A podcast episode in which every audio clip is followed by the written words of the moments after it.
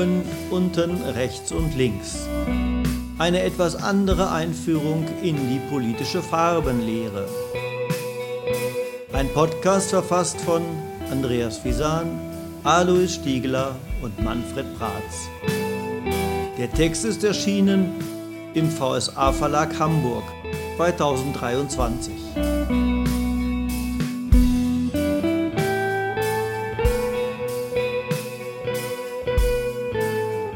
Viertes Kapitel Umwelt.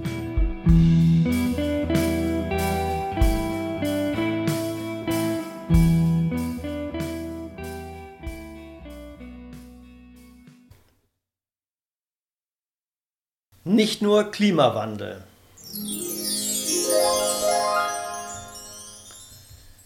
Wir sind bei der Diskussion über Freiheit, Gleichheit und Demokratie immer wieder auf die Probleme des Umweltschutzes und der Ökologie gestoßen. Das müssten wir jetzt also besprechen. Ich frage also, ist es links, für Klimaschutz zu kämpfen? Das nervt mich an der Diskussion, dass die ökologischen Probleme auf den Klimaschutz reduziert werden. Da gibt es doch viel mehr. Ja, stimmt. Es gibt auch das Artensterben. Die Bienen sterben aus und können Pflanzen nicht mehr befruchten. Meine Güte, wie furchtbar. Du denkst wie jeder konservative Egoist oder liberale Utilitarist. Es geht immer nur um den Menschen. Was den Menschen und der Wirtschaft nützt, das muss geschützt werden. Dann schützt man die Bienen, die man braucht, damit Menschen sich ernähren können, und in der Logik muss man Elefanten oder Nashörner nicht schützen, sondern man könnte sie einfach abknallen. Wieso abknallen? Beide Arten sind gefährdet, weil Wilderer hinter dem Elfenbein und den Hörnern her sind. Das lässt sich im reichen Norden gut verkaufen. Das Elfenbein zum Beispiel als Schmuck. Und einige Menschen meinen, das Nashornhorn steigere, zu Pulver verarbeitet, die Potenz. Irre. Und sie zahlen viel Geld, um an das Pulver zu kommen. Ja, eigentlich schützt man die Tiere dann doch, weil Menschen ein Interesse an ihnen oder Produkten aus ihnen haben. Nein, das ist nur sehr mittelbar ein anthropozentrischer Ansatz. Zunächst wird ihre Nutzung eingeschränkt. Elfenbein kann nur noch verkauft werden, wenn das den Einfuhr- und Ausfuhrstaaten äh, genehm ist.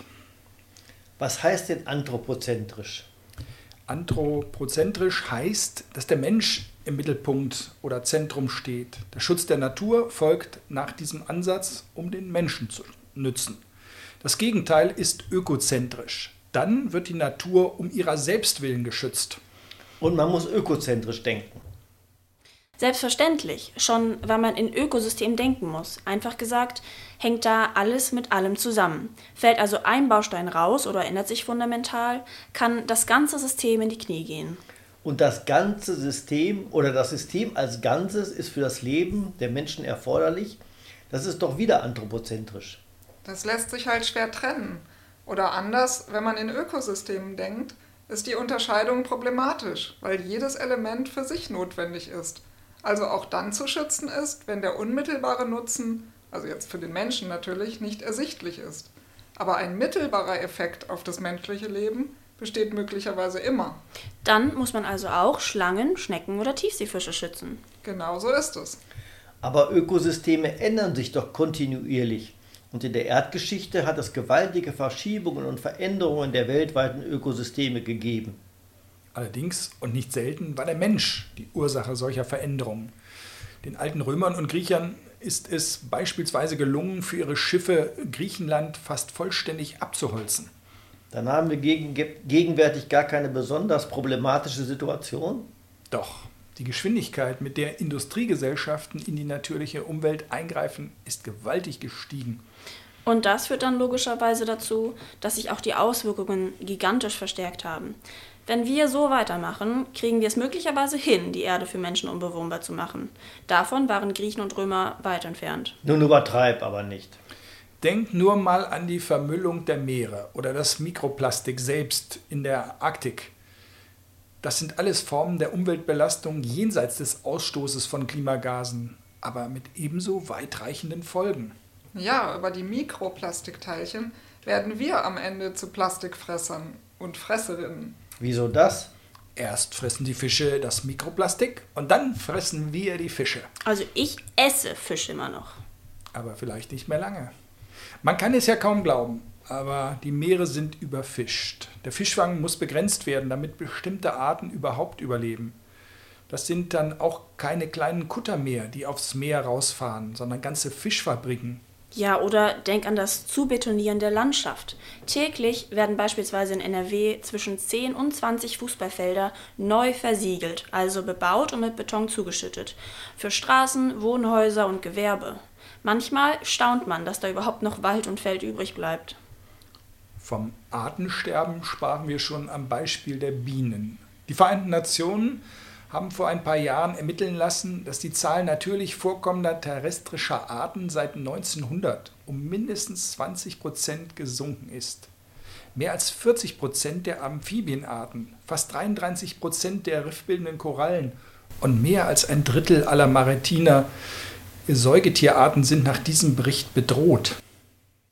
Umwelt und Kapitalismus. Okay, okay, es geht also nicht nur um Klimaschutz. Aber ist der Einsatz für die Umwelt nun besonders links? Inzwischen sind doch fast alle für Umweltschutz, auch FDP und CDU und die Unternehmer. Nur die AfD hat den Schuss nicht gehört. Es wird dann links, wenn man Umweltschutz mit einer Kritik der Wirtschaftsweise verbindet, also mit einer Kritik des Kapitalismus.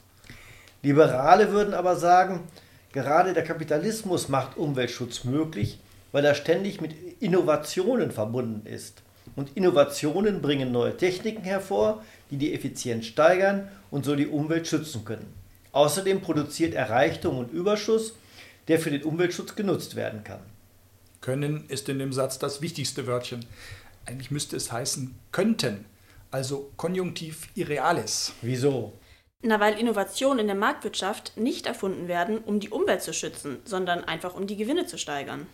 Kapitalismus ist also Marktwirtschaft.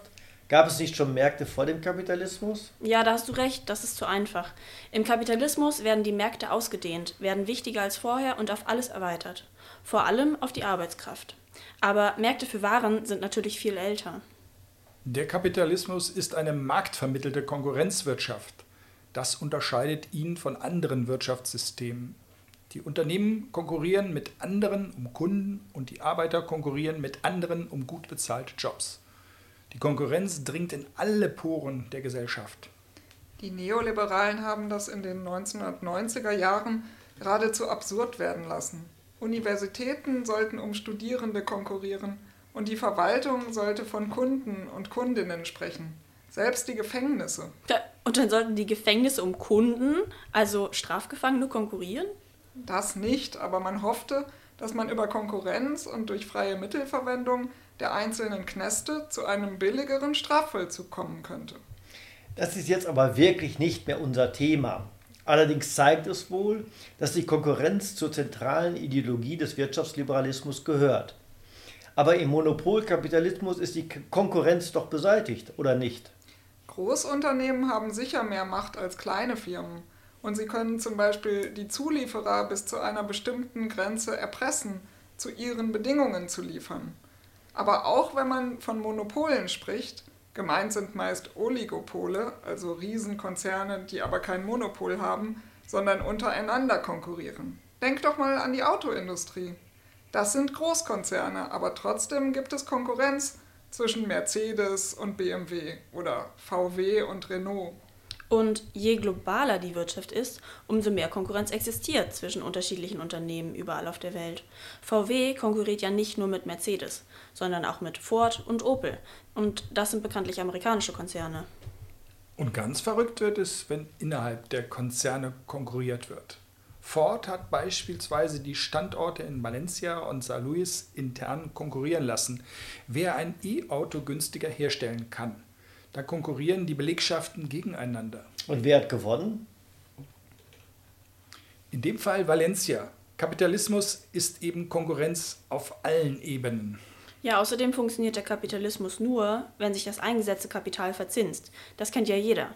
Wer sein Geld zur Bank bringt, will möglichst hohe Zinsen bekommen. Das Geld soll mehr werden. Geld soll arbeiten. Hast du schon mal Geld mit einer Schippe in der Hand gesehen? Da arbeitet nicht das Geld, sondern mit dem Geld wird Arbeitskraft gekauft, die einen Mehrwert produzieren soll. Daraus entsteht dann der Gewinn des Unternehmens und des Geldbesitzers oder der Geldbesitzerin. Und wenn sie das Geld selbst anlegen, heißen sie eben Kapitalisten. Es geht im Kapitalismus um die Verwertung von Wert. Ein Schatz bleibt gleich groß, Kapital muss mehr werden. Genau da liegt der Unterschied zwischen Feudalismus und Kapitalismus. Der Feudalherr betrieb Schatzbildung, der Kapitalist will Profit erwirtschaften. Gut, aber was hat das nun mit der Umwelt zu tun? Ist doch klar. Wenn das investierte Geld mehr werden soll, braucht man Wachstum. Und Wachstum heißt, dass mehr Produkte hergestellt werden, für die man mehr Ressourcen einsetzen muss. Verstehe ich nicht. Als Unternehmer könnte ich doch sagen, mein Unternehmen soll nicht mehr wachsen. Ich produziere täglich 10.000 Hemden, da bleiben mir am Ende des Jahres 100.000 Euro Gewinn und das reicht mir. Warum soll ich weiter wachsen? Nun, das Problem ist die Konkurrenz. Wenn ein Konkurrent seine Produktion verbessert, also effizienter produzieren kann, indem er etwa neue Maschinen kauft oder weniger Lohn zahlt, dann kann er dich aus dem Markt drängen. Wie das? Na, ist doch klar, er kann billiger produzieren und damit auch billiger verkaufen. Dann kaufen die Menschen eher die Hemden des Konkurrenten und du bleibst auf deinen sitzen. Voraussetzung ist aber, dass nicht alle Hemden, also auch die teuren, gebraucht und deshalb verkauft werden. Abstrakter gesagt, es müssen zu viele Produkte ungefähr gleicher Qualität auf dem Markt sein, dann wird der Hersteller teurer Produkte diese nicht mehr los. Ja, aber meistens gibt es nicht zu wenig angebotene Produkte und meistens lassen sich mit einer verbesserten Produktion auch mehr Produkte herstellen, um so den Konkurrenten zu verdrängen. Und was mache ich dann mit meiner Hemdenfabrik? Ich will ja gar nicht mehr verdienen als 100.000 Euro. Wenn der Kapitalist mal so wäre. Ich als fiktiver Kapitalist meine eben, dass eine gemeinwohlorientierte Wirtschaft gut ist und bin von Natur aus bescheiden. Wer soll dir denn das glauben? Äh, Im Ernst. Wenn der Konkurrent dank neuer Maschinen billiger produzieren kann, wirst du deine Produktion auch umstellen und rationalisieren, also billiger produzieren wollen. Wenn die Hemden aber billiger werden, werden meist auch mehr gekauft. Also braucht man mehr Baumwolle oder andere Stoffe, Energie und so weiter, um die Hemden herzustellen. Na gut, für Hemden gilt das. Aber wird etwa mehr Bier getrunken, weil es billiger wird? Hm, bei Bier bin ich mir da nicht so sicher. Aber es gilt sicher nicht für alle Produkte, dass der Verbrauch zum Beispiel in Deutschland steigt, nur weil das Produkt billiger wird. Was macht dann der Unternehmer oder die Unternehmerin, die mehr produziert hat, als sie im Inland loswerden kann? Sie suchen Märkte im Ausland? Genau. Man kann es auch allgemeiner sagen. Die Konkurrenz zwingt zur Rationalisierung und damit zu einer beständigen Erweiterung der Produktion. Schon Marx sprach von der Reproduktion auf erweiterter Stufenleiter. Das ist ein ökonomisches Gesetz der kapitalistischen Ökonomie. In anderen Gesellschaften war das anders. Die alten Römer wollten nicht unbedingt ihr Geld vermehren, aber ihren Landbesitz oder ihre Ehre. Die Produktionsmittel wurden nicht ständig revolutioniert. Und im Mittelalter legten die Zünfte fest, wie viel produziert werden durfte. Sie schrieben etwa dem Bäcker vor, wie viel Brote er backen darf, damit es kein Überangebot gibt. Ja, dann wächst der Ressourcenverbrauch natürlich auch nicht. Eben. Und die meisten Gesellschaften vor dem Kapitalismus führten technische Neuerungen, wenn überhaupt, sehr langsam ein und wuchsen deshalb auch nur sehr langsam. Der Kapitalismus hat über marktvermittelte Konkurrenz die Entwicklung der Produktivkräfte ungeheuer beschleunigt und damit auch den Naturverbrauch oder wie man bei den Linken sagt, den Stoffwechsel mit der Natur. Effizienzrevolution oder technische Lösungen.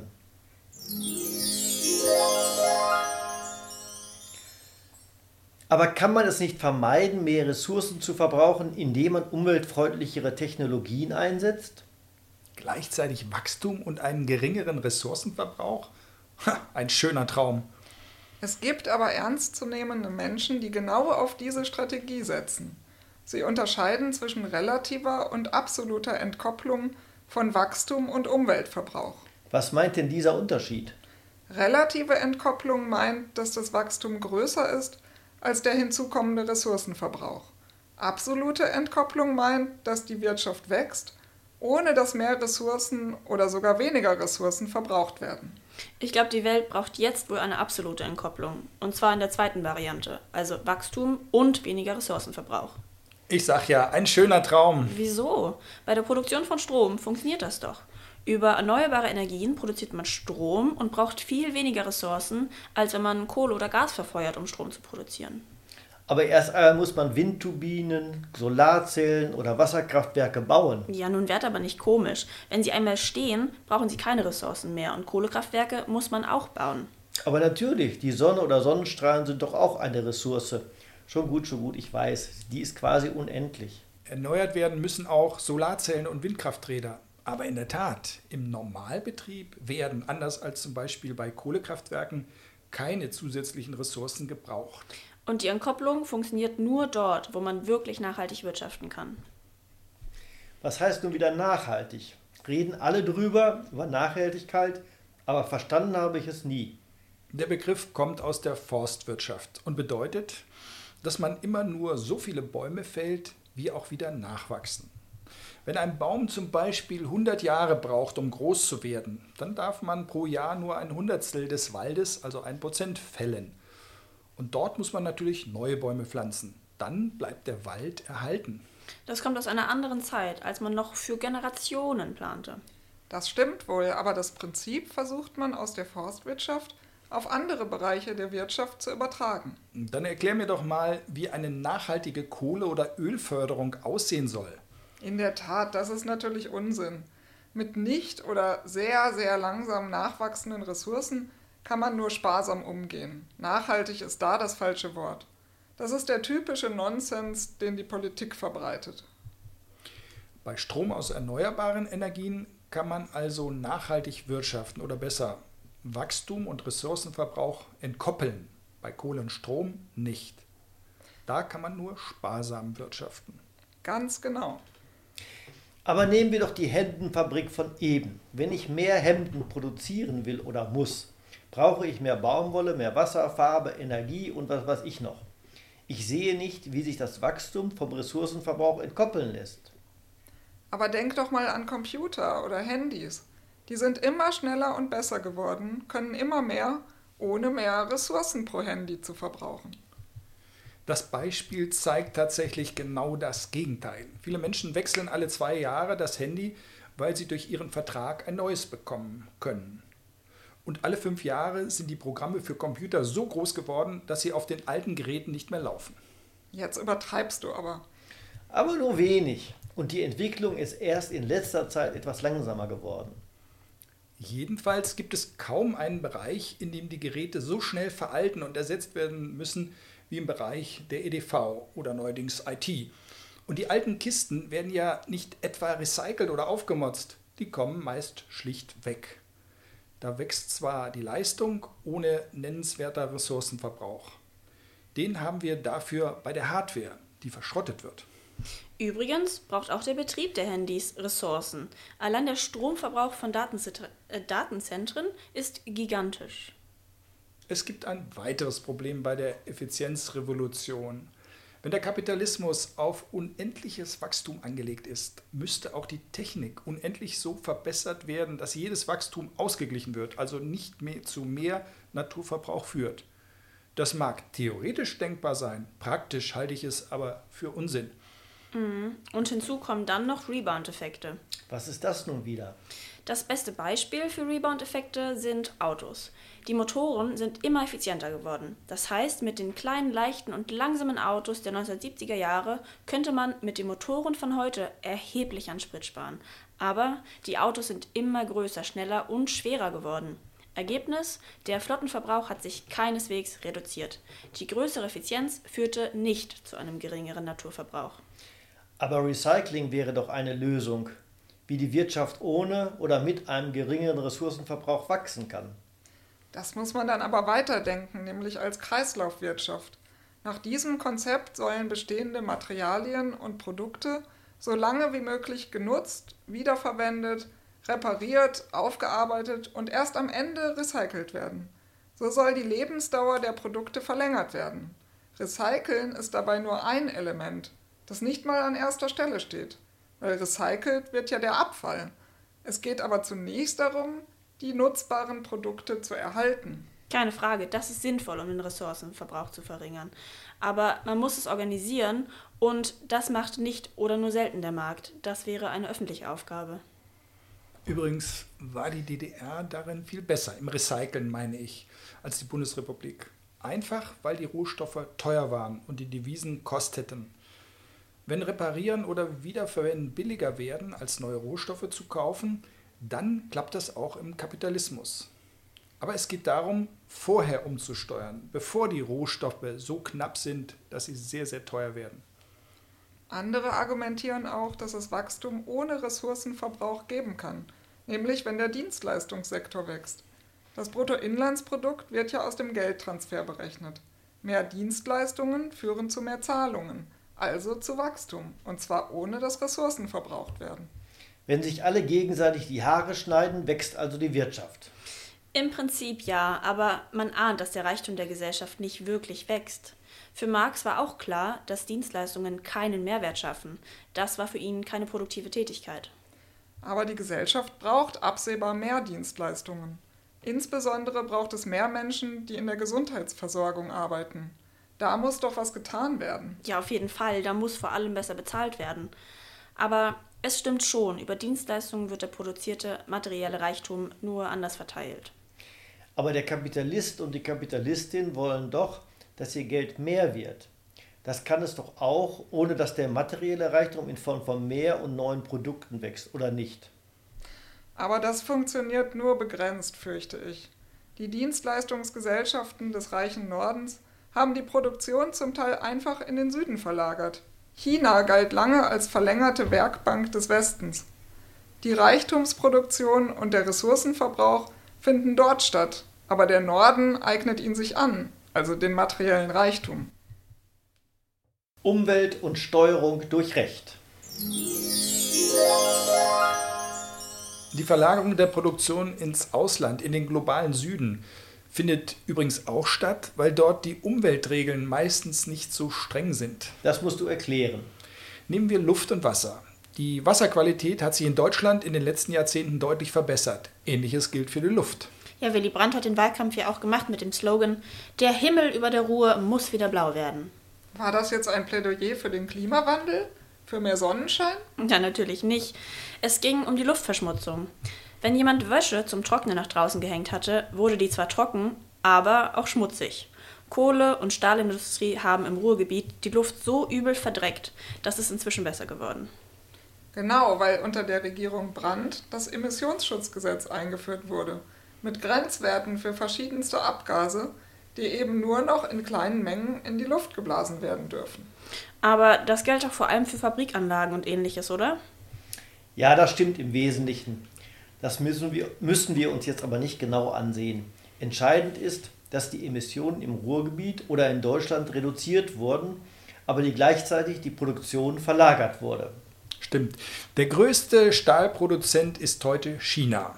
Die EU produzierte 2021 insgesamt 152 Millionen Tonnen Stahl. China 1032 Millionen Tonnen. China produziert mehr als die Hälfte des Rohstahls, des Zements und des Aluminiums der Welt. Das Verlagern geschieht natürlich nicht nur, weil die Umweltgesetze andernorts lascher sind, sondern zum Beispiel auch, weil die Unternehmen den Stahl andernorts weiterverarbeiten oder verkaufen wollen, etwa in China. Aber eine Verlagerung gibt es auch, weil Umwelt- und Arbeitsschutz vermieden werden sollen. Man darf eben nicht monokausal denken. Es ist eine Gemengelage welche Unternehmen dazu veranlasst, im Süden zu produzieren.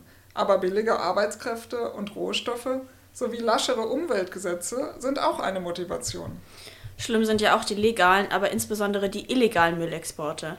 Ihr kennt die Bilder von Kindern auf den Müllkippen in Indonesien, die dort in giftigen Gasen und Substanzen warten, um Kupfer oder andere verwertbare Rohstoffe zu sammeln, oder? Lange leben die wohl nicht. Und der Müll kommt nicht aus Indonesien, das ist unser Müll. Ja, der Norden beutet den Süden nicht nur dadurch aus, dass er billige Rohstoffe importiert, sondern auch, indem er seinen Müll und Dreck in den Süden exportiert. Man braucht also weltweiten Umweltschutz, oder? Ja, natürlich, den bräuchte man. Aber da gibt es bisher leider nur Ansätze mit vielen Kompromissen.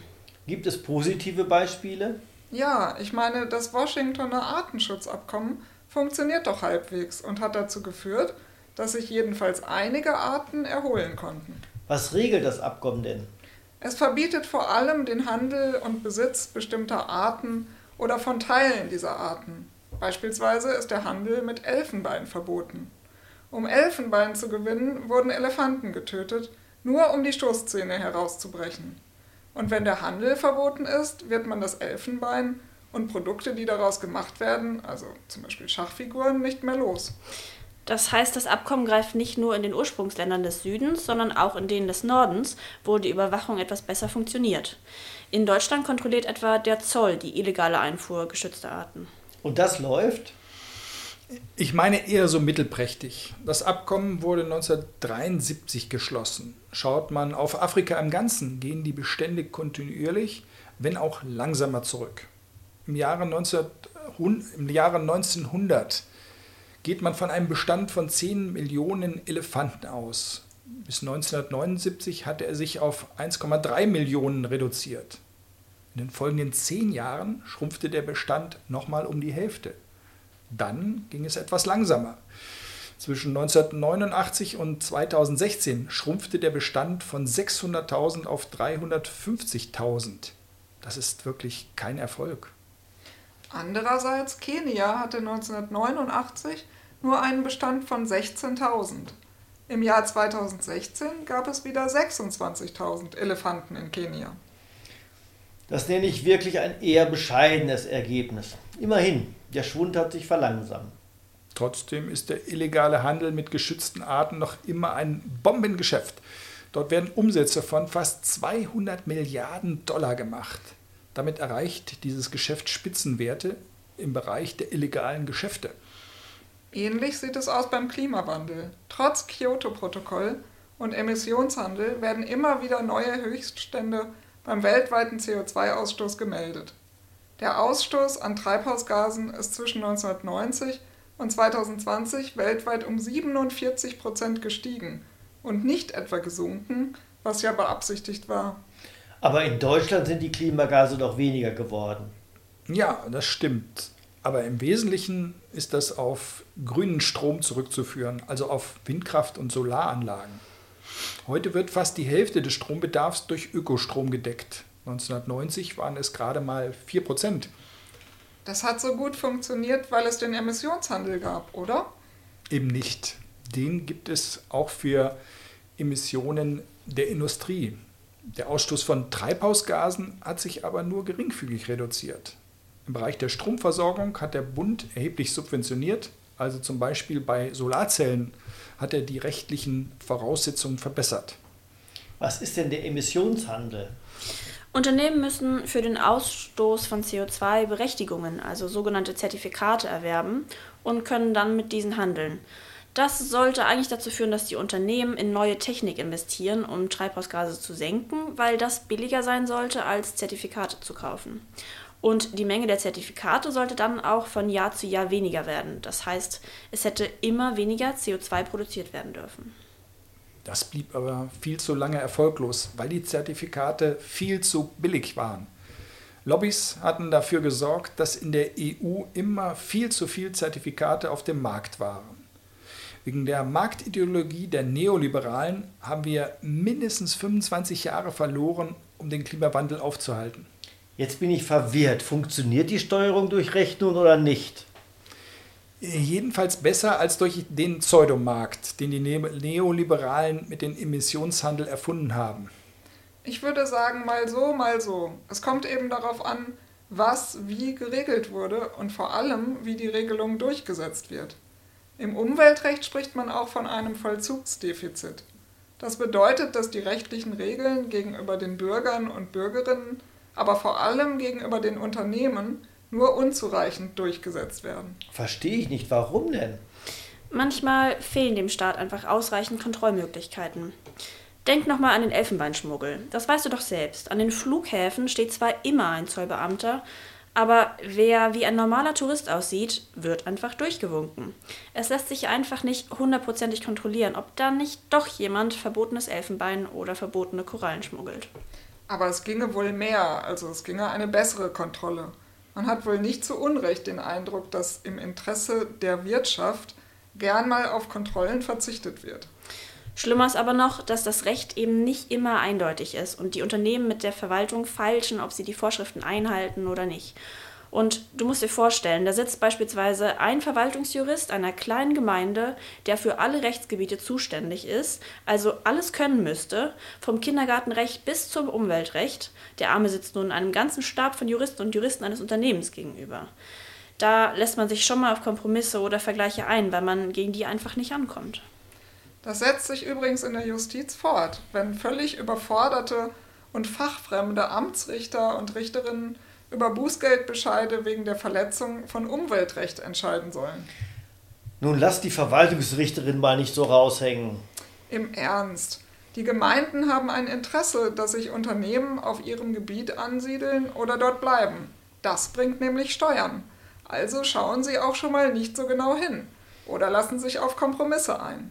Insgesamt wird dann das rechtlich Mögliche nicht voll ausgeschöpft. Ja, außerdem steckt der Kompromiss meist schon im Gesetz. Also eine der Regierungsparteien vertritt garantiert Unternehmerinteressen, die dann die Umweltgesetze aufweichen. Aber grundsätzlich sind Verbesserungen durch rechtliche Regeln schon möglich. Darüber sprachen wir schon. Wasser und Luft sind sauberer geworden. Heißt das, Unternehmer sind grundsätzlich gegen Umweltschutz? Das ist doch Unsinn. Wieso ist das Unsinn? Wo es um Profit geht, muss die Umwelt weichen. Also ich würde da unterscheiden. Als Privatperson ist ein Unternehmer oder eine Unternehmerin natürlich genauso an Umweltschutz interessiert wie jeder andere Mensch auch. Genießt sauberes Wasser, klare Luft und unverbaute Natur. Aber als Leiter eines Betriebes haben sie natürlich ein Interesse, dass sie die Umweltmedien möglichst umsonst nutzen können. Was sind denn Umweltmedien, die genutzt werden? Ja, du denkst jetzt an Fernsehen oder Internet?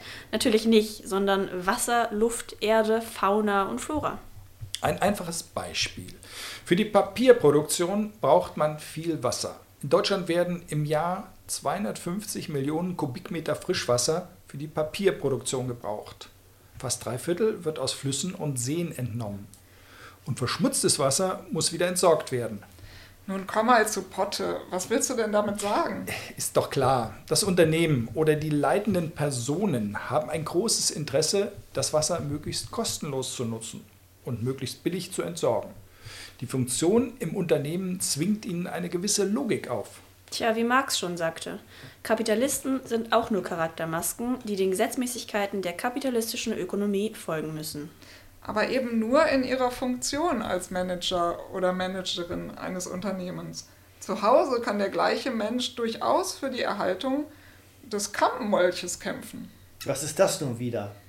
Das ist eine geschützte oder gefährdete Molchart. Und was lernen wir jetzt daraus?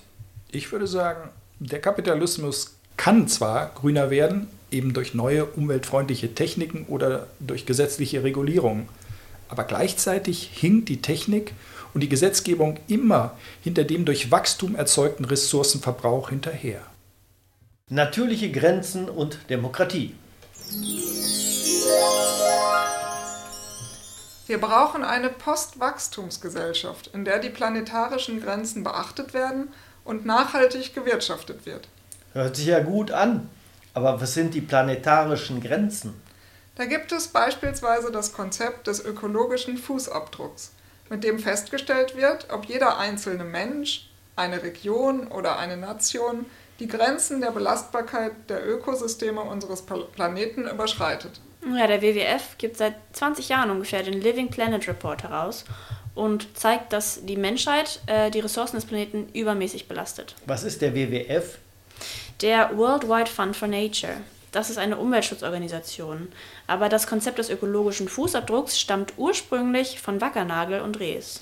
Nun gib mal nicht so an. Was sagt das Konzept denn? Mich lässt ja keiner ausreden. Der ökologische Fußabdruck berechnet, wie viel Biokapazität von einzelnen Menschen oder Gesellschaften in Anspruch genommen wird. Das sagtest du schon. Ja, und damit lässt sich dann ausrechnen, ob die Erde insgesamt überlastet ist oder nicht. Also ob zu viel Biokapazität, gemessen in Hektar, verbraucht wird, sodass eine Regeneration der Erde nicht mehr möglich ist. Verstehe ich nicht. Mal ganz praktisch. Der Report des WWF kam zu dem Ergebnis, dass die Menschheit 60 Prozent mehr Ressourcen verbraucht, als die Erde bereithält. setzte sich dieser Verbrauch ungebremst fort, seien 2030 zwei komplette Planeten nötig, um den Bedarf an Nahrung, Wasser und Energie zu decken. Ja, immer wieder wird im Frühjahr gemeldet, dass die Ressourcen für dieses Jahr aufgebraucht sind. Anfang Mai 2022 meldete das ZDF, ab heute lebt Deutschland auf Pump. Es ist Anfang Mai und Deutschland hat schon jetzt den ihm zustehenden Ressourcenvorrat für 2022 verbraucht. Würden alle Länder so haushalten, bräuchte es drei Erden. Übrigens hat die Ölfirma BP den ökologischen Fußabdruck von der Gesellschaft auf das Individuum übertragen. Jeder Mensch konnte mit einem CO2-Rechner seinen individuellen Fußabdruck berechnen. Damit hat der Konzern die Verantwortung von der Industrie oder vom System auf individuelles Verhalten verschoben. Da steckte, soweit ich weiß, eine geschickte Werbekampagne dahinter. Aber die Grenzen der Belastbarkeit des Planeten kann man so genau ausrechnen? Ja, das frage ich mich auch. Man muss doch wissen, welchen Zustand des Planeten man erhalten will, bevor man ausrechnen kann, wie viel dann jeder und jede verbrauchen darf. Bestimmte Grenzen lassen sich naturwissenschaftlich bestimmen oder jedenfalls die Folgen, wenn sie nicht eingehalten werden. Der Club of Rome hatte schon 1972 einen Bericht mit dem Titel Die Grenzen des Wachstums vorgelegt, der damals für viel Furore sorgte. Ja, aber man kann beispielsweise schon ausrechnen, wann Peak Oil erreicht ist. Was ist das nun wieder? Peak Oil ist erreicht, wenn die Ölvorkommen so ausgebeutet sind, dass in Zukunft nur noch weniger Öl gefördert werden kann als vorher. Es ist der Höchststand der Fördermenge. Das gilt natürlich nicht nur für Öl, sondern für alle nicht nachwachsenden Ressourcen. Aber über Öl wird seit langem gesprochen und Peak Oil beschworen. Allerdings schwanken die Prognosen in den Jahreszahlen. Einige nahmen schon für 2007 den Peak Oil an. Jedenfalls wurde Peak Oil durch Fracking deutlich nach hinten verschoben. Ja, das schon, aber dennoch bleibt die Tatsache, dass die Ölreserven irgendwann kleiner werden dürften. Der ökologische Fußabdruck darf sich logischerweise auch nicht auf Ressourcen beziehen, die sich nicht selbst in absehbarer Zeit nicht regenerieren. Warum nicht? Weil die Erde Öl überhaupt nicht in absehbaren Zeiten reproduziert.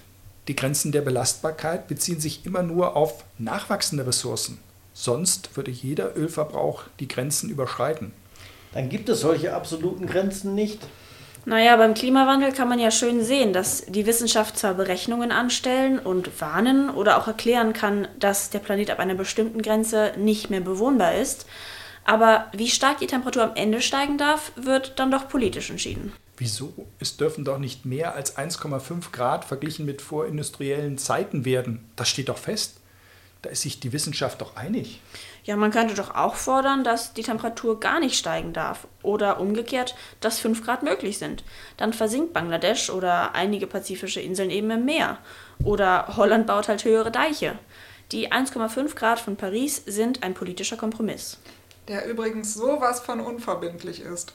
Verbindliche Maßnahmen sind ja nicht vorgesehen, nur dieses Ziel. Und dass die Staaten dann selber sehen sollen, wie sie es erreichen. Da muss man wirklich kein Prophet sein, um zu wissen, dass wir das nicht schaffen werden. Wieso von Paris? Weil im Pariser Klimaschutzabkommen haben sich die Staaten geeinigt, dass die globale Temperatur höchstens um 2 Grad, besser eigentlich nur um 1,5 Grad steigen darf. Es ist eine Einigung, also ein Kompromiss zwischen dem Null-Grad-Ziel und den Leugnern des Klimawandels, die gar nichts tun wollen. Und das soll funktionieren? Es geht gar nicht anders, weil die Wissenschaft zwar Obergrenzen berechnen kann, also Grenzen, wann Leben oder Überleben nicht mehr möglich ist, aber es gibt zwischen dem Tod der Menschheit und dem Leben im Einklang mit der Natur viele Graustufen oder Formen des Lebens. Ja, das stimmt. Und eins ist ja mal klar, Menschen nutzen immer die Natur, wenn sie leben wollen. Auch Steinzeitmenschen mussten Holz verbrennen, Tiere jagen und Früchte sammeln, um zu überleben. Es kommt also darauf an, wie intensiv der Mensch in die Natur eingreift, nicht ob er das überhaupt tut. Und wie wird bestimmt, wie intensiv dieser Eingriff ist? Fragst du, wie es tatsächlich bestimmt wird oder wie es bestimmt werden sollte? Verstehe ich nicht. Es gibt einen Unterschied zwischen Sein und Sollen. Haarspalter. Aber im Ernst, die Intensität und Form der Naturnutzung sollte in demokratischen Prozessen entschieden werden. Eine lokale, regionale und nationale Gesellschaft verständigt sich darauf, ob und wie sie die Natur nutzen will. Aber wir haben doch eine Demokratie, die genau darüber entscheidet. Das glaubst du immer noch? Meist ist die Naturnutzung ein unbewusster Vorgang, der sich hinter dem Rücken der Menschen abspielt und der aus dem Verwertungszwang der Ökonomie folgt. Und die Umweltgesetze, die bestimmen doch die Grenzen der Naturnutzung und wurden demokratisch beschlossen, oder? Naja, bedingt. Das haben wir doch eben besprochen. Erstens muss die Gesetzgebung in der Regel der Entwicklung hinterherlaufen. Zweitens sind das nur allgemeine Regeln, über die nicht bestimmt wird, äh, ob ein konkretes Projekt, eine konkrete Produktion und so weiter sinnvoll oder notwendig ist. Drittens folgen sie immer ökonomischen Imperativen. Was meinst du mit ökonomischen Imperativen? Bedingung ist, dass kein Wachstum verhindert wird. Die Unternehmen drohen ganz offen mit Werksschließung und Produktionsverlagerung, wenn ihnen ein Gesetz nicht passt. Darüber sprachen wir, als Demokratie das Thema war. Postwachstum kann also nicht nur über Gesetze eingeleitet werden. Dafür braucht es einen Systemwechsel. Der System Change steht auf der umweltpolitischen Tagesordnung. Jeder nach seinen Bedürfnissen?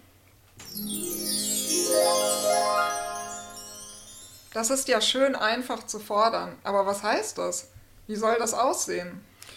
Man muss Recht, Geld und die Lohnarbeit abschaffen. Das sind alles Herrschaftsmittel, die zur Umweltzerstörung beitragen. Alles klar. Und das am besten gestern, oder? Äh, man muss eben zurück zu einer Subsistenzwirtschaft. Maria Mies hat das schon in den 1980er Jahren gefordert, als sie eine feministische Kritik am Kapitalismus formuliert hat. Eine Subsistenzwirtschaft wird auch von anderen Postwachstumsökonomen und Ökonominnen gefordert. Die Arbeitszeit in der Industrie solle auf 20 Stunden reduziert werden und in der freien Zeit sollen die Menschen eigene Produkte herstellen. Also zum Beispiel Gemüse anbauen oder die Zeit auf die Reparatur von Produkten verwenden. Was ist das nun wieder, Subsistenzwirtschaft und Postwachstumsökonomie? Subsistenzwirtschaft meint eine Selbstversorgerwirtschaft. Man baut für sich, seine Familie oder eine kleine Gruppe von Menschen alles an, was gebraucht wird und stellt auch Kleidung, Handwerkszeug und so weiter selber her. Und Postwachstumsökonomie bezeichnet zunächst mal schlicht eine Wirtschaftsweise, die ohne Wachstum auskommt. Weil die kapitalistische Wirtschaft immer wachsen muss, wird diese Wirtschaftsform eben Postwachstum genannt. Dazu gibt es verschiedene Ansätze und sogar Vereinigungen von Ökonomen und Ökonominnen. Manche gehen noch weiter und wollen Geld ganz abschaffen und fordern eine Tauschwirtschaft, das ist dann wirklich Subsistenzwirtschaft. Die selbst hergestellten Produkte tauscht man gegen andere. Sag ich ja, Geld braucht man da nicht. Stelle ich mir aber ziemlich schwierig vor, ehrlich gesagt. Ich stelle einen Tisch her und brauche ein Fahrrad. Der Fahrradproduzent braucht aber vielleicht keinen Tisch, sondern Butter. Das wird eine schwierige Angelegenheit. Ja, Tauschmittel wurden aber sehr früh in allen arbeitsteiligen Gesellschaften eingeführt. Meist Gold und Silber, aber es gab wohl auch Getreide als Tauschmittel. Marx nennt das allgemeines Äquivalent. Das ist die Grundfunktion von Geld. Geld muss nicht mit Banken und Spekulanten verbunden sein. Alle Religionen kannten am Anfang das Zinsverbot, um eine Bereicherung auf Kosten anderer durch Geldverleih auszuschließen.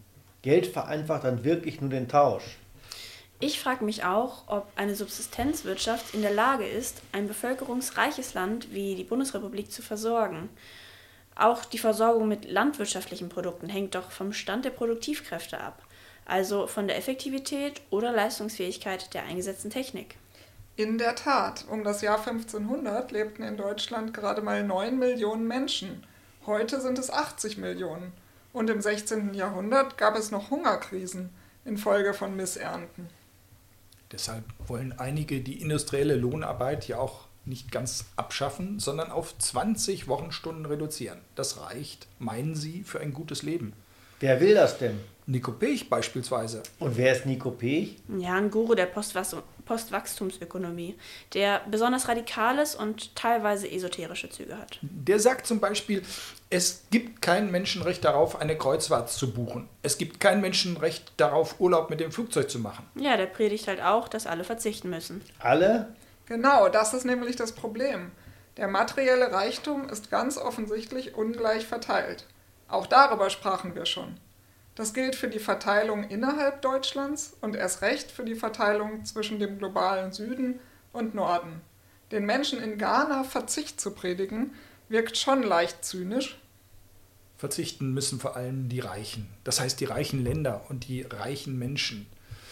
Mit etwas mehr als 4% der Weltbevölkerung stammen ca. 25% der CO2-Emissionen aus den USA. Pro Kopf liegen die arabischen Ölstaaten vor der äh, äh, USA, aber ganz vorne liegt das kleine Luxemburg. Da muss sich an der Verteilung deutlich etwas ändern. Aber China liegt beim CO2-Ausstoß noch vor den USA. Aber nur in absoluten Zahlen. Da leben halt auch viel mehr Menschen als in den USA. Ja, außerdem geht der CO2-Verbrauch in China zum Teil auf die Kappe des Westens. Die produzieren da unsere Konsumartikel. Also die stellen zum Beispiel Handys her, die in Europa gekauft und genutzt werden. Dann müsste doch der CO2-Verbrauch eigentlich uns angerechnet werden, nicht China? Das stimmt. Und China hat außerdem ziemlich ambitionierte Ziele, was den Umbau zu einer ökologischen Wirtschaft angeht. In China wurden beispielsweise die ersten Elektrobusse eingesetzt. Das kriegen die besser hin als wir hier. Also ihr meint, eine gerechte Verteilung würde ausreichen? Die Reichen müssten sich einschränken, aber die Armen nicht? Überleg doch mal. Wenn der CO2-Ausstoß pro Jahr weltweit insgesamt zu hoch ist, um die Klimakatastrophe abzuhalten, dann reicht natürlich eine andere Verteilung nicht. Es muss also eingespart werden. Und das gilt auch für die anderen ökologischen Probleme, also Versiegelung des Bodens, Artensterben und so weiter. Dann müsste sich also jeder individuell einschränken. Nicht jeder, aber einige oder eher gesagt viele. Aber das wird auch nicht reichen. Unsere Gesellschaft ist eben nicht auf Solidarität angelegt. Da ist kaum jemand zum Wohle der Allgemeinheit solidarisch und schränkt sich ein. Ja, ganz im Gegenteil denken sich doch viele auch, wenn ich nicht sicher sein kann, dass der andere sich beschränkt, warum sollte ich es dann tun? Das nennt man das Gefangenendilemma. Aber viele verzichten auf Fleisch, ernähren sich also vegetarisch oder vegan. Damit leisten sie einen Beitrag, um Klimagase zu reduzieren. Verstehe ich nicht. Fleisch essen erzeugt doch kein CO2. Aber Wiederkäuer erzeugen Methan und auch sonst leben Tiere ja nicht gerade abgasfrei. Ihr wisst, was ich meine. Jedenfalls beträgt der Ausstoß von CO2-Äquivalenten aus der Landwirtschaft in Deutschland ca. 55 Millionen Tonnen pro Jahr. Davon stammt ca. die Hälfte aus der Tierhaltung. Aber das ist doch nur ein Anteil von höchstens 8% an der Gesamtmenge von Treibhausgasen und Emissionen in Deutschland. Hinzurechnen muss man allerdings Fleisch, das etwa aus Südamerika importiert wird. Für die Haltung von Rindvieh wird dort der Regenwald abgeholzt. Das stimmt, aber auch andere Güter werden importiert, ohne dass der CO2-Ausstoß in Deutschland anfällt. Deshalb wird ja darüber diskutiert, ob man nicht gleichsam CO2-Zölle erhebt. Also Zölle erhebt auf Waren, für deren Herstellung im Ausland viel CO2 anfällt. Das ist ganz schön schwierig, weil man dann wissen müsste, mit welchen Technologien produziert worden ist. Die Steuerexperten zerbrechen sich den Kopf, wie man solche Zölle am besten berechnen könnte. Wie auch immer. Wir sprachen doch darüber, ob man durch individuellen Verzicht etwas zur ökologischen Wende beitragen kann. Und Kleinvieh macht auch Mist. Also vegetarische Ernährung ist sicher ein Beitrag, wenn auch ein kleiner. Wie jetzt? Weil das Kleinvieh Mist macht, sollte man Vegetarier werden? Nein, nein, mein Freund, so war das nicht gemeint, sondern im übertragenen Sinne. Weil die Tierhaltung nicht den allergrößten Anteil am Ausstoß von Klimagasen hat, ist es nur ein kleiner Beitrag, auf Fleisch zu verzichten. Trotzdem ist er sinnvoll. Ja, und äh, auch mal ganz nebenbei erwähnt, ist es ja nicht nur ein Beitrag, um den Klimawandel aufzuhalten, sondern man tut schon auch was gegen die widerliche industrielle Massentierhaltung, bei der Kühe wie Milchmaschinen gehalten werden und nie mehr aus dem Stall gelassen werden. Die Frage war aber, reicht der individuelle Verzicht? Vegetarische Ernährung war ja auch nur ein Beispiel. Man kann mehr Fahrrad fahren, auf Fernreisen verzichten oder Bus und Bahn nutzen. Aber genau da fängt das Problem an. Wer auf dem Land wohnt, kann Bus und Bahn gar nicht oder nur mit erheblichem Mehraufwand nutzen. Da muss der Staat etwas tun und die öffentlichen Netze ausbauen und die Preise senken. Ja, ähnliches gilt auch für den Umstieg aufs Rad. Solange keine sichere Fahrradwege existieren und man bei jeder Fahrt zur Uni eine Nahtoderfahrung macht, wird man nur wenige Leute davon überzeugen können, aufs Fahrrad umzusteigen. Um es allgemeiner zu formulieren, individuelle Lösungen, Lösungen funktionieren nur begrenzt. Da muss der Staat oder die Allgemeinheit etwas tun und nicht nur deshalb, weil es überzeugte Umweltschweine gibt. Du meinst die AfD? Ja, die auch. Umweltschutz ist für die doch allenfalls der Schutz des deutschen Waldes. Postwachstum oder wünscht dir was?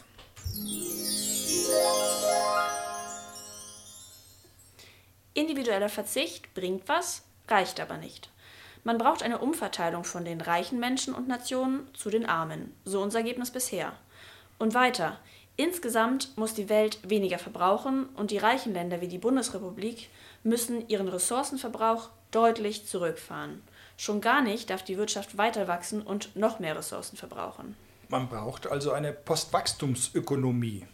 Nur was ist das? Wie sieht das aus? Ich sage es noch einmal. Vorgeschlagen wird etwa die 20-Stunden-Woche, eine Produktion von langlebigen Gütern und ein Umbau der Industrie, um Dinge zu erneuern und zu reparieren, statt neu zu produzieren. Neben diese Kreislaufwirtschaft soll eine Subsistenzwirtschaft treten. Die Leute sollen also selber Gemüse und Obst anbauen, Dinge selber machen und Altes reparieren. Außerdem soll nur regional gehandelt werden. Also kein Pinot Grigio mehr? Auf den kann man ja auch gut verzichten. Im Ernst, niemand braucht kalifornischen Rotwein in Europa. Aber wie ist es mit italienischem Wein? Darf der nach Deutschland importiert werden? Und in Schleswig-Holstein wächst gar kein Wein. Dürfen die nun fränkischen Wein importieren? Oder liegt das schon außerhalb der Region? Da waren die alten Römer schon weiter. Im, Im, Ernst, zum Spaß. Durch den Klimawandel kann man Wein bald auch in Schleswig-Holstein anbauen. Schlechter Scherz, darum geht's ja. Wir wollen den Klimawandel aufhalten. Das Problem mit der Subsistenzwirtschaft wird an diesem Punkt deutlich. Man wird notwendigerweise auf ein technologisches Niveau zurückgeworfen, das wahrscheinlich nicht mehr alle Menschen ernähren kann.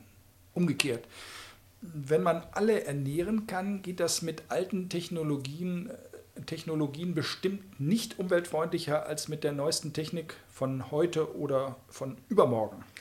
Verstehe ich nicht. Was meinst du mit alten Techniken und wieso kann man keine modernen einsetzen? Moderne Technik ist zum Beispiel ein Trecker mit Pflug oder ein Mähdrescher. Nicht jeder Haushalt kann sich in einer Subsistenzwirtschaft so teure Geräte leisten. Selbst wenn sich Straßenzüge zusammentun, bleibt es zu teuer.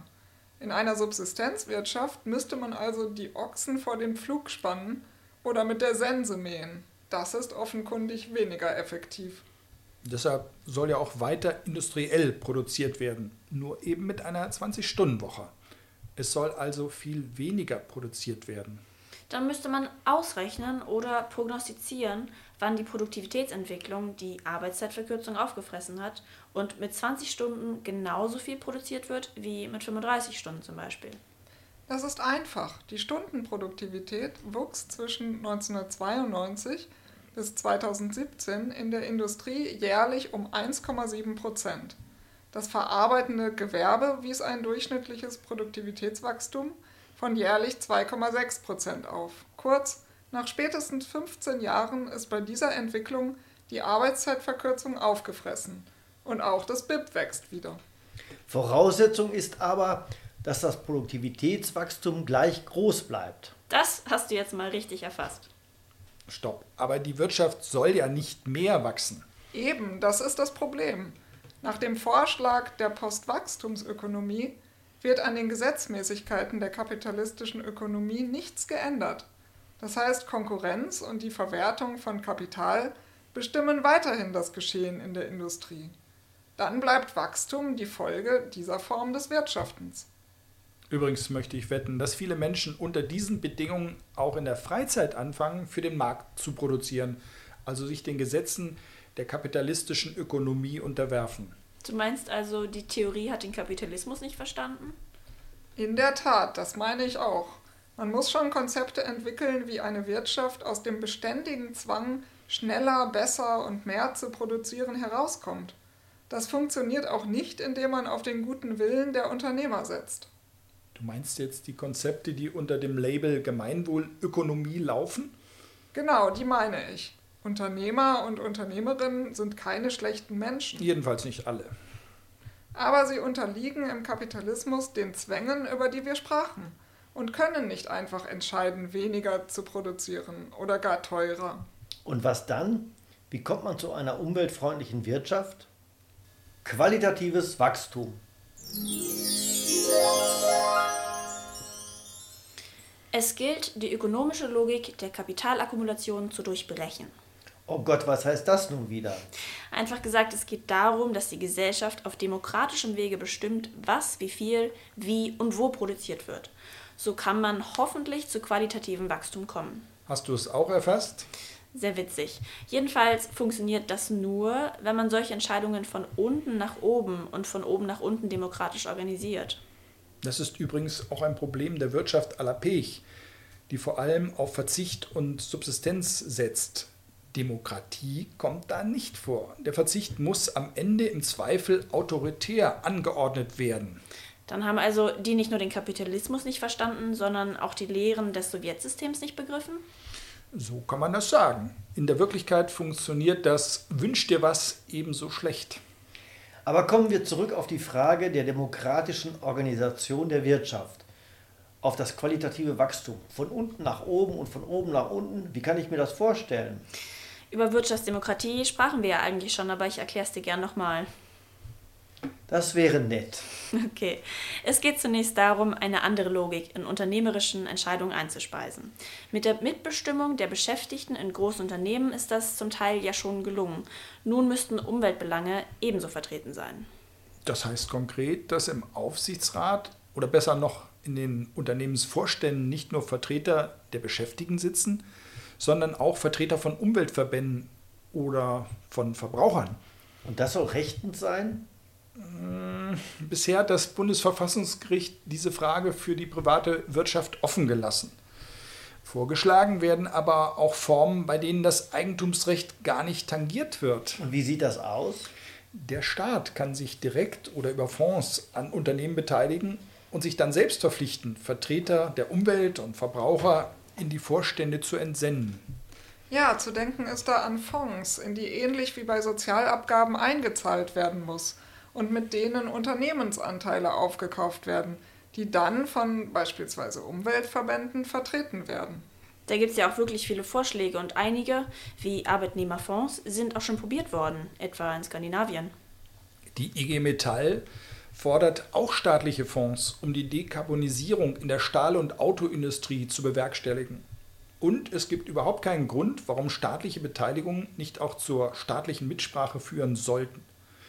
Die kann dann auch an Umwelt- oder Verbraucherschützer delegiert werden. Ja, das stimmt. Und ich habe ehrlich gesagt auch überhaupt nicht verstanden, warum der Staat nach den massiven Hilfen für Banken nach der Finanzkrise 2008 und den massiven Corona-Hilfen, etwa für die Lufthansa, äh, Lufthansa 2021, nicht auch staatlichen Einfluss gefordert hat. Man kann sagen, dass der Staat wieder als Akteur in der Wirtschaftspolitik aktiv wird, aber ohne demokratischen Anspruch. Er agiert nur als Arzt am Krankenbett bestimmter Unternehmen. Müssten die Großunternehmen nicht verstaatlicht werden? Darüber sprachen wir ja schon bei der Diskussion um Demokratie. Auch staatliche Unternehmen können so organisiert sein, dass sie genauso schlecht oder sogar schlechter wirtschaften als Privatunternehmen. Stimmt, man denke etwa an die Bahn, die gehört zu 100 Prozent dem Staat. Aber Rot-Grün unter Schröder hat den Betrieb vor die Wand gefahren, indem er auf Gewinnerzielung umgestellt wurde, nicht auf die Erbringung von Fahrdienstleistungen.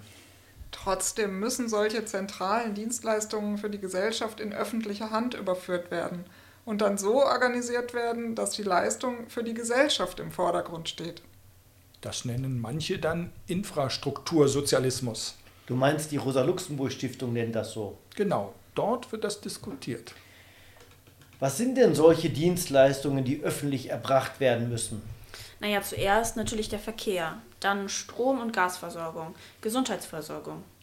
Immer noch überwiegend öffentlich ist der Bildungsbereich, also Schulen und Universitäten. Das muss so bleiben. Es gibt aber auch noch viel mehr, etwa öffentliche Schwimmbäder, Theater, Museen. Und in manchen kleinen Dörfern gehört auch ein Lebensmittelladen zur Dienstleistung, die öffentlich erbracht werden müsste. damit die Leute nicht so weit fahren müssen. Aber das muss doch nicht staatlich sein. Nein, muss es nicht. Man kann auch Genossenschaften gründen, die nicht den Gewinn als oberstes Ziel haben. Bei Dorfläden funktioniert das ganz gut. Ja, allerdings müssten die rechtlichen Bedingungen für Genossenschaften verbessert werden und sie müssten auch auf Umweltschutz oder auf nachhaltiges Wirtschaften verpflichtet werden. Die Dienstleistungsorientierung von öffentlichen Einrichtungen ist aber noch nicht zwingend eine Umweltorientierung, oder? Nein, nicht zwingend. Aber genauso wie die Bahn seinerzeit auf Gewinnerzielung umgepolt wurde, lassen sich öffentliche Unternehmen und auch Genossenschaften nicht nur auf die Erbringung spezifischer Leistungen oder Produkte festlegen, sondern auch auf eine umweltfreundliche Gestaltung ihrer Angebote. Dazu ließen sich auch schon existierende Umweltbeauftragte in ihrer Bedeutung und Kompetenz aufwerten. Euch schwebt also eine Mixed Economy vor, in der die Orientierung auf ökologische Verfahren und Produkte über verschiedene Mechanismen eingebaut wird. So ist es. Das wäre schon mal ein wesentlicher Schritt. Aber man hat damit die betriebswirtschaftliche Sicht mit Konkurrenz und allen ihren Folgen nicht überwunden.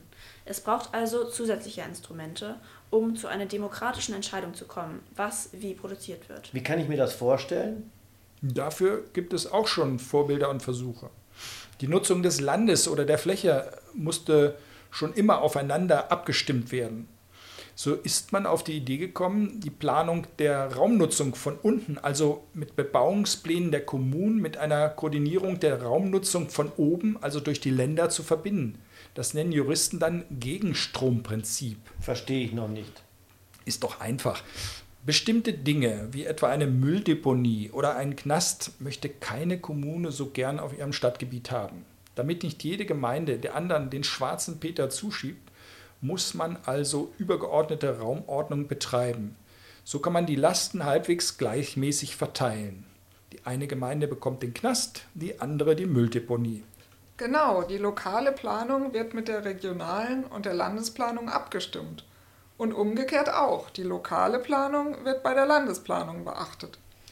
In der Ökonomie wäre das also Planwirtschaft. Die funktioniert doch nicht so wie in der DDR oder UdSSR funktioniert es natürlich nicht, wenn man jede Kneipe und jeden Schnürsenkel in einem staatlichen Plan von oben regeln will.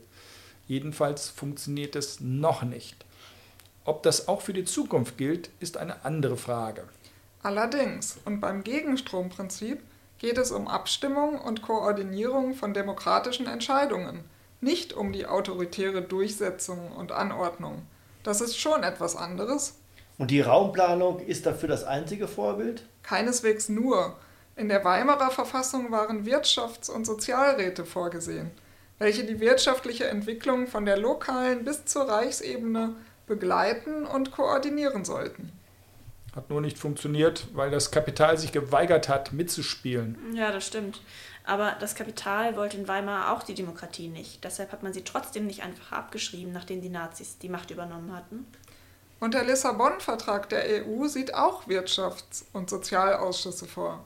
Die haben zwar nicht viel zu sagen und nur beratende Stimme, aber das könnte man ja ändern und sie mit wirklicher Macht ausstatten. Aber auch hier müsste man den Umweltschutz personell und über gesetzliche Verpflichtungen einbauen und stärken.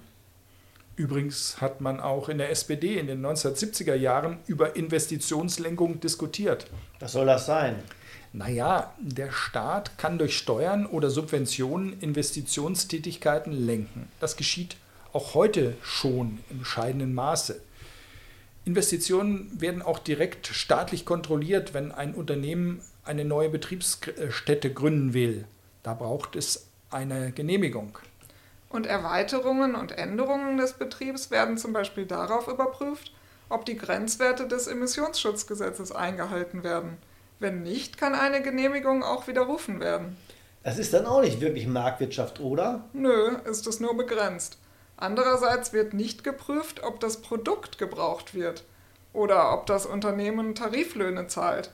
Die Prüfung von Investitionen im Rahmen der Genehmigung von Betriebsstätten könnte man also deutlich ausweiten, um eine echte sozialökologische Transformation hinzukriegen.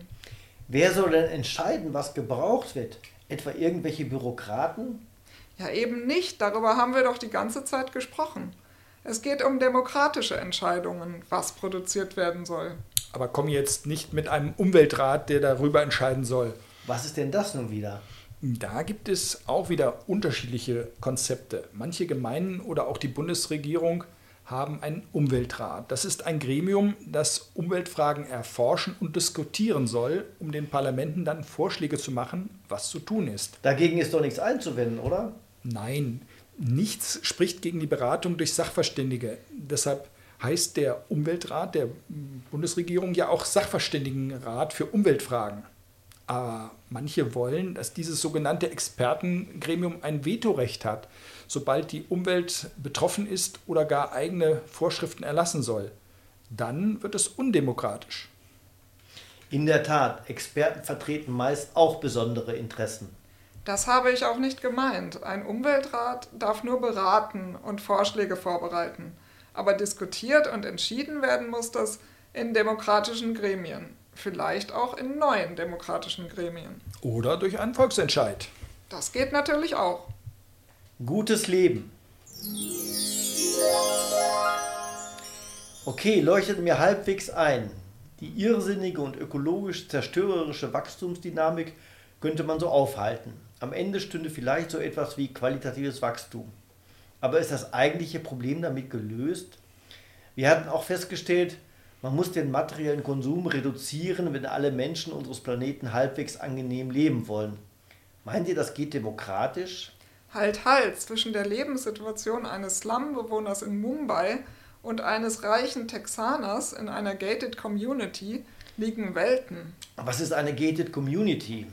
Das ist ein eingezäuntes und ummauertes Villenviertel, mit eigenem Wachdienst und Einlasskontrolle. Zum ja. Beispiel in den USA. Oh, sorry. Aber die Gated Community ist ja auch ein Ausdruck dafür, dass auch in den USA Welten zwischen arm und reich klaffen. Die Lebenssituation einer weißen Amerikanerin in einem reichen Viertel ist kaum mit der eines armen Afroamerikaners in der Bronze zu vergleichen. Das hatten wir ja schon. Es geht auch um Umverteilung innerhalb der Gesellschaften. Ich habe die Frage aber anders gemeint. Müssen die Wohlhabenden in allen Teilen der Welt Wohlstandsverluste hinnehmen, wenn ein ökologisch vertretbarer Zustand der Welt behalten oder wiederhergestellt werden soll? Genau das denke ich. Ja, aber was ist Wohlstand? Oder besser, was ist gutes Leben? Hängt das von materiellem Konsum ab? Jedenfalls auch. Es ist schon wichtig, jeden Tag satt zu werden, sauberes Wasser und sanitäre Anlagen zu haben. Ja klar, das ist wohl unbestritten. Aber gehören denn die jährliche Flugreise, die Harley, die in der Garage schimmelt oder 100 Paar Schuhe und 20 Anzüge zum guten Leben? Wenn man sich ansieht, dass Burnout und Depressionen zur Volkskrankheit Nummer 1 geworden sind, kann man zweifeln, ob der hohe materielle Lebensstandard mit einem guten Leben gleichzusetzen ist. Ökologisch betrachtet ist ein gutes Leben dann wohl das Gegenteil von jeder nach seinen Fähigkeiten, jedem nach seinen Bedürfnissen der Idee vom ollen Marx, wie Kommunismus wohl aussehen könnte. Das hatten wir bei der Diskussion über die Gleichheit besprochen. Jedem nach seinen Bedürfnissen geht bei 8 Milliarden Menschen auf der Erde nicht. Zumindest wenn man von der Umwelt etwas übrig lassen will. Das würde ich auch sagen. Was sich im Kapitalismus an Bedürfnissen entwickelt hat, oder besser das, was die Reichen im Westen an materiellen Gütern angehäuft haben, kann sich nicht allgemein, also für jeden Menschen zugänglich äh, gemacht werden. Franz Neumann bezeichnete es in den 1940er Jahren als Traum der Menschheit, wenn jeder ein Auto und sechs Anzüge besäße. Der Traum scheint erfüllt.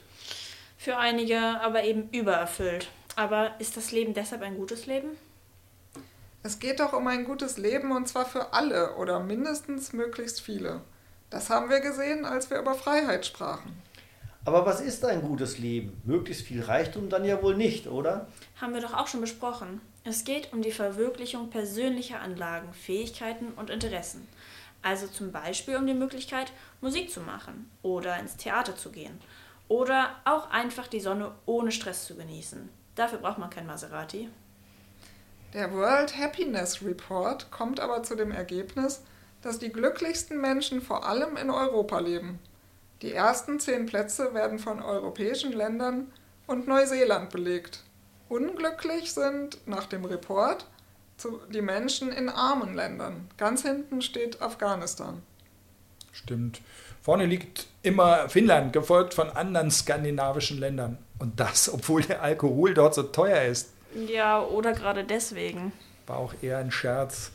Äh, aber die skandinavischen Länder sind noch immer durch ein hohes Maß an Gleichheit und sozialer Sicherheit gekennzeichnet. Das hat wohl auch etwas mit dem Empfinden von persönlichem Glück zu tun. Bis auf Schweden gehören die skandinavischen Länder und Neuseeland auch zu den 20 friedlichsten Ländern der Welt, also zu denen mit geringer körperlicher Gewalt. Ganz vorne liegt übrigens Island. Glück und geringe Kriminalität oder umgekehrt persönliche Sicherheit gehören offenbar auch zusammen. Und ihr meint, gesellschaftliche Gleichheit und persönliche wie soziale Sicherheit sind deshalb Anzeichen für ein gutes Leben? Allerdings. Aber natürlich gibt es in Skandinavien auch materiellen Wohlstand auf global betrachtet hohem Niveau, nur eben gleicher verteilt als hier oder in den USA. Ich komme nochmal zurück auf das Phänomen Burnout. Da liegt die niedrigste Burnout-Rate wohl auch in Skandinavien. Nur die Niederlande verzeichnet noch weniger Fälle. Aber klar ist auch, dass Burnout meist auf Stress am Arbeitsplatz zurückzuführen ist. Ja, oder ganz allgemein mit Stress im Alltag. Unsicherheit stresst eben. Ja, der zunehmende Stress im Alltag hat ja nicht nur mit Unsicherheit und der Arbeit zu tun. Wenn man sich den Verkehr anschaut, egal ob Autoverkehr oder die Situation der Bahn, das ist doch Stress pur. Auch weil es eben so unsicher ist, wann ich ankomme. Aber wir waren beim guten Leben. Und ob das nur vom materiellen Wohlstand abhängt? Nach diesen Überlegungen offenbar nicht. Wieso? Die skandinavischen Länder finden sich auch unter den Ländern mit dem höchsten BIP pro Kopf. Norwegen liegt noch vor den USA. Es gibt aber auch ganz andere Wertungen des Glücks.